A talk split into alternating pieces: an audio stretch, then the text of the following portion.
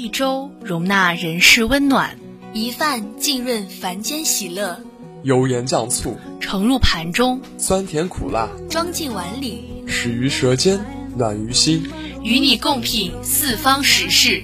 欢迎来到大盘子小碗。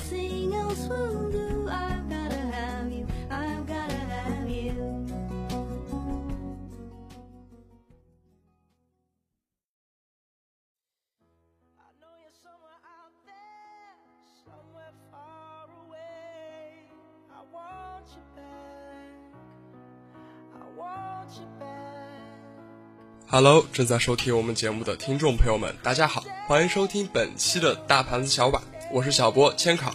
我是小波木子。上期节目呢，千考和木子和大家介绍了这个无锡的美食，对，没错，是我的家乡菜。对，印象非常深刻的呢，就是我们这个太湖三白，没错，还有这个梅花糕。对，梅花糕。嗯，是千考前面吃到的这个 假冒梅花糕。对的。那么上期节目呢，关于这个无锡的美食，千考没吃过，穆老师确实是因为自己家乡的美食，对，熟的不能再熟。对。那么本期要跟大家介绍的美食呢，有一家非常有名的餐厅，千考是在上周就已经体验过了，在上周周末，但是穆老师确实是因为这个比较忙，然后还没有机会去体验。对，木子呢，纯粹是因为在朋友圈偶然看到了这家餐厅，然后朋友身边的朋友也比较推荐这家餐厅，所以觉得可以跟大家来好好介绍一下。那么呢，本期的节目要和大家带来的菜系的派别呢，就是意大利菜。嗯，没错。那么今天要重点跟大家介绍安利的这家餐厅呢，叫做萨利亚萨利亚。在大家的印象里面，意大利确实是这个欧洲民族以及文化的摇篮。没错。它曾经孕育出了这个罗马的文化，还有这种伊特拉斯坎文明。而意大利的首都罗马呢，在几个世纪以来都是西方世界的政治中心，也曾经是罗马帝国的首都。那么在十三世纪末，意大利更是成为了欧洲文艺复兴的发源地。而且本期选择意大利菜跟大家安利的还有一个重要原因是，呃，刚刚结束的这个比较热播的这个综艺节目《中餐厅》，它的这个选址啊，其实就在意大利，在意大利的陶米尔纳，我没记错的话。哦，这个地名还没有听说过。嗯，但是是意大利的小镇，然后就是中餐厅嘛，这个热度也比较高，所以借中餐厅的热度还没有消减的时候，跟大家也来温习或者是再重新推荐几个意大利美食。嗯，就是意大利确实是一个非常怎么说呢，是一个富有文化气息和这种民俗文化，甚至说是有一种浪漫的风格对，我觉。得它是一个很 romantic 的一个国家。对它相比于法国的这种浪漫，意大利可能更具一番风情在。是，嗯，对，像是这种这种 AC 米兰呀，还有像是这种这个罗马，就是罗马，一般我们的印象就是它比较勇敢，它比较欧欧北一点。对，而且罗马确实这个城市让千考印象最深的是它那个斗兽场。斗兽场那个特别特别大，而且保存现在保存的还是非常好的。是，嗯而且这种在市城市中心就有的这种文明文文明明的这种历史古迹，对确实是比较少见的了。是，就像呃，可能很多人去罗马都会被它一边是这个摩登化的现代城市，对，一边却是可能是好多好多年前的这种呃斗兽场留下来这种历史古迹。是，而且这种老街区其实还是非常有味道的，包括像这种街边开的这种咖啡厅、咖啡店，还有呢，就是在能见到了一些美食的小餐厅。。对，再来呢，就是一些比较有名的设计师，或者说这种自己开的一些时装设计铺。其实，嗯，怎么说呢？意大利确实是千考非常向往的一个地方。而且它也是一个非常多元化的国家，是的你可，以看到很多呃奢侈品啊，或者说很多著名的菜系都来源于意大利。对。那么说到这个意大利菜系呢，其实它非常的丰富。没错，对这种成千上万的菜品，而且这种源远流长的意大利餐呢，甚至是对欧美国家的餐饮产生了非常深厚的影响，并发展出包括像现在的法餐、美餐在内的多种派系。所以说，很多人称这个意大利菜系呢，确实是这个西餐之母。嗯，但是可能我们往往说起西餐呀，我们第一个跳到脑子里的可能是法餐。对，嗯，这种法式的烤羊排，对，还有法式的，我们说应该是叫，呃，叫血肠还是叫什么来着？是一种 sausage 吗？啊、s a u s a g e 好像也不是。我记得血鸭，我想起来了，叫血鸭。哦，这个对。这个血鸭当时我还是在这个《读者》这个杂志上看到过的，而且这道菜应该说也是一道非常高端的菜了，嗯，就是接见这种重要的宾客的时候才会上的这样一种菜。对，有兴趣的大家也可以去了解一下。是的。还有像是这个意大，嗯，不是意大利，是这个法国，就是还能让千考想到的一种美食呢，叫做马卡龙。嗯，马卡龙，对，马卡龙的颜色非常的鲜艳，有很多种颜色。然后它吃的但，是它真的是甜到爆炸 哎，木子吃到马卡龙倒还好，我觉得我可以接受那个甜度，啊！那可能是因为到了这种中国，然后它可能会改良了一些。对，就是正儿八经、地地道道的这种法式的马卡龙，确实是非常的甜。对，那么我们再话题回到这个意大利菜，嗯，之前也跟大家提到了，像是这个监考上周就已经体验过的这个萨利亚餐厅。嗯，监考是周末的时候约了这个斯诺，对我们的呃好多哦，两任前的对两任前的 广播台老播，是是是广播台老播，现在已经毕业了。嗯，而且现在已经上班了。是的，嗯，就是因为他在南京上班，然后呢和监考关系非常的好，所以说就是他和千考就约在这个萨利亚餐厅，然后去尝试下这个。意大利菜，对，其实选择萨利亚这个意式餐厅呢，不仅仅只是因为它的风味，再一个就是斯诺一开始就跟千考说了，它真的非常的便宜。嗯，我在大众点评上看到它那个性价比真的是非常感人。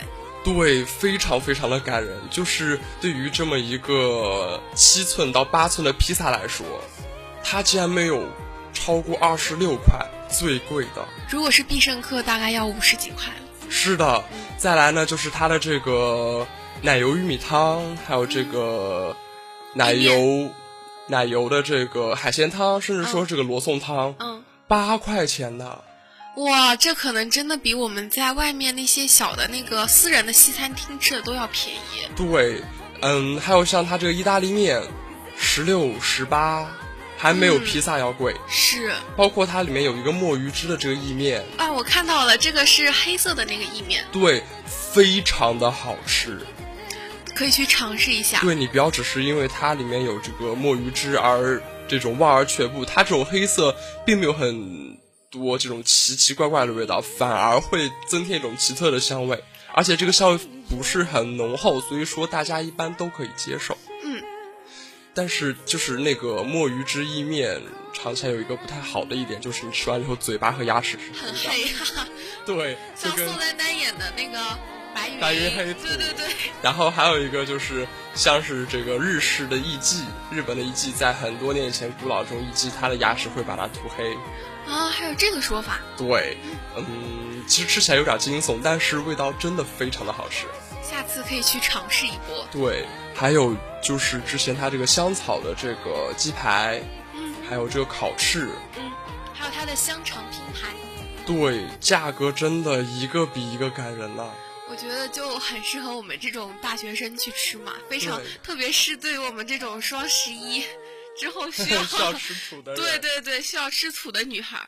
对，就是整场这个，就是整顿餐下来，就是一般千考和斯诺如果去吃椰子鸡或者像其他的这种美食的话，基本上会达到两百的甚至三百块钱的价位。哦，那是挺高的了。对，但是在这个萨利亚餐厅，我们两个人吃了这么多，居然还剩下来了不少。整场餐下来，我们只花了九十五块钱，哇，真的是太划算了。对，那么说到这个萨利亚餐厅里面的这个印象最深的，除了说是这个墨鱼汁的意面，嗯其实还有一个非常让千考印象非常深刻的是它的披萨。啊，披萨应该是意大利的呃美食的招牌了头牌，对，对很多人第一第一反应可能是意面，对，只是因为啊它有意大利面。对如果说把披萨变成了意大利肉饼的话，可能就是披萨这个东西了。是是是，嗯，千烤印象里面的这个披萨，就是因为可能是必胜客吃的比较多我，也是必胜客吃的比较多。对他那个披萨如果要切的话，一般都是拿这个三角形的，像是这种切蛋糕的这种这个铁质的这种嗯刀、对刀具，然后呢切好了以后，然后呢再给你盛到盘子里面。是但是萨利亚餐厅这个是拿滚轮吗？对是拿滚轮，嗯，因为我看现在好多新型的这种披萨店都会拿滚轮切了。对，而且就是它这个披萨是没有经过切制的，就是它啊，没有切。就是一块完整的，刚对，出它是一块完整的披萨，而且它不像必胜客的，就是像其他的披萨一样，它可能会有这种薯泥的卷边，或者说它本身就是像馕一样会有这种卷边。嗯这个在萨利亚餐厅的披萨里面是没有的。萨利亚餐厅的披萨确实就是一张饼，上面放放满了芝士，还有肉料。我懂了，清烤的意思是说它的这个料都会加在这个表面上，而不是加在。中心对对对对对，对，然后你这个滚轮其实因为它不是很锋利，所以说在这个切披萨的时候确实比较费劲。木子暑假去美国的时候，那边学校的这个王老师招待我们的第一餐就是一个便餐，然后大家就是点了好几份披萨，就是想吃哪种切哪种，然后这个啊配的这个外送配的这个切披萨的工具呢，也是这个滚轮。哦是金属的吗对？对对对。哇，免费送啊！也有可能是呃，可散在了这个能大家都点的比较多吧，然后商啊家就送了一个滚轮。哇，我觉得这个滚轮这个东西确实，嗯，因为见的比较少，所以说千烤还觉得挺新鲜的。大开眼界。对，所以说可能这个东西如果放在正常的这种意式餐厅里面，就是说比较本土风味的意意式餐厅里面，可能会比较传统，比较常见了。嗯，是的。对，再一个就是千烤，想跟大家安利的一个呢，就是它里面的那个，它里面的这个金枪鱼的披萨真的是非常的好吃。哇，能让千老师念念不忘，那说明这个 肯定是有东西在里面。对，还有一个就是想跟大家说的一个小知识，也是这么一个小文化吧。其实很多人吃意式餐厅的时候，大部分都是用这个刀叉。嗯，西餐一般都是用刀叉。对，但是正儿八经的正宗意大利人呢，他们在吃披萨的时候，基本上都是用手拿。哎，不过这种这种比较简单粗暴的方式，我觉得往往带来的这个快感是对，很就很就是自然，这是最原始的这种吃法，我觉得应该是的，所以说在那个意大利餐厅里面，这个萨利亚身边的人基本上都是用刀叉、千烤，就不管那么多了，因为毕竟人家本地人吃，嗯，都是用手，那么我也不会再介意这些什么形象不形象你的了。就像啊、呃老美他们可能吃这种快餐啊，这种披萨都直接用手一把抓对抓。，其实传统上而言，真的会更方便一些。对，对这种传统的方式，直接拿手抓，真的非常的过瘾。嗯嗯，而且就是不仅仅只是吃披萨，千烤在吃鸡翅的时候，其实也是这样。谁不是呢？那么除了这个意大利的披萨，嗯，接下来要跟大家继续安利的呢，就是我们这个意式餐厅里面。那么接下来跟大家带来的呢，就是在这个地位上，基本上能和披萨还有意大利面这种相提并论的。另外一种意大利的传统美食，就是意大利的火腿肉，还有意大利的肉肠。嗯说起这个肉肠呢，我觉得好多西欧国家可能都以这个肉肠为本国特色美食之一。对，比方说这个德国，德国可能德国人比较喜欢吃肉，是的他，们这个肉肠也十分的有名。嗯，但是我相信跟意大利的肉肠还是有点区别的。对，像这个意大利大盘的这个火腿肉还有肉肠呢，里面包括了生的火腿肉、熟的火腿肉，还有萨拉米肉肠。它不仅呢口感独特，而且蛋白质含量非常的高，脂肪含量反而很低，因此呢还被列入了运动员控制体重的食谱。哇，这个真的非常棒了。对，一般都我们可能大家观念都是，这个带肉的这个东西脂肪含量都会比较高的。对，嗯，所以是不太利于减肥。但是意大利这个肉肠却恰恰相反，它蛋白质含量比较高，脂肪含量比较低，我觉得也是这个减脂的比较好的选择之一。是，嗯，像是在萨利亚餐厅也好，或者说是之前千考和斯诺去上海看剧，然后呢，在上海也吃到了一家意大利的餐厅，就是意大利的这个肉肠，它这个肉肠就是基本上在一餐里面都会以这个拼盘的形式，这个给香肠客。拼盘，对，嗯。就是它里面不仅仅是有香肠，然后呢还是有这种薯角、薯条，薯条正儿，八经的是这个土豆切成的条，嗯。然后配上这个番茄酱、嗯番茄萨斯，或者说是其他这种沙拉酱，嗯。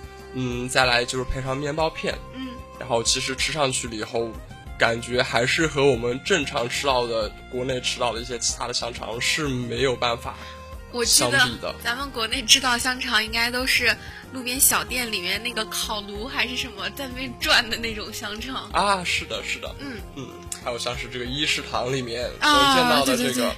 不过一食堂的香肠确实不太推荐大家去吃了，那个一食堂嗯香肠我感觉都是面粉做的。接下来呢，我们来谈谈意大利这个独有的这个萨拉米这种肉肠。萨拉米说的是欧洲，尤其是南欧民众喜爱食用的一种腌制肉肠。肉呢一般是单一的一种肉类，并且不经过任何烹饪，只经过发酵和风干程序。在过去没有冷藏手段的年代，这种肉肠能在室温下长期保存。所以说，欧洲民众，特别是农民，都喜欢用这种方法保存肉类，以长期食用。在西餐当中，萨拉米往往是切片使用，一般用于汤和主菜之前的开胃菜，配之以面包。就像千老师刚刚说的，在上海吃到这个意大利菜香肠拼盘，通常是有薯角，还有是面包一起吃。对嗯，嗯，其实就是之前木子跟大家介绍的，说是这个开胃菜，但是一般就是 千烤吃了那么多之后，就有些饱了。啊、对，这种确实是饱腹感比较强的。是呢，嗯，好的，那么跟大家介绍完萨利亚这一家餐厅，然后里面比较有名经典的这个披萨，然后还有跟大家介绍了这个萨拉米的肉肠。嗯，那么看时间呢，本期的节目也就允许我们跟大家介绍到这儿，对，只能说这么多。其实我们后面还有很多要和大家安利的东西，我们放到下期节目再和大家谈我们。还不光准备了吃的东西，还准备了喝的东西。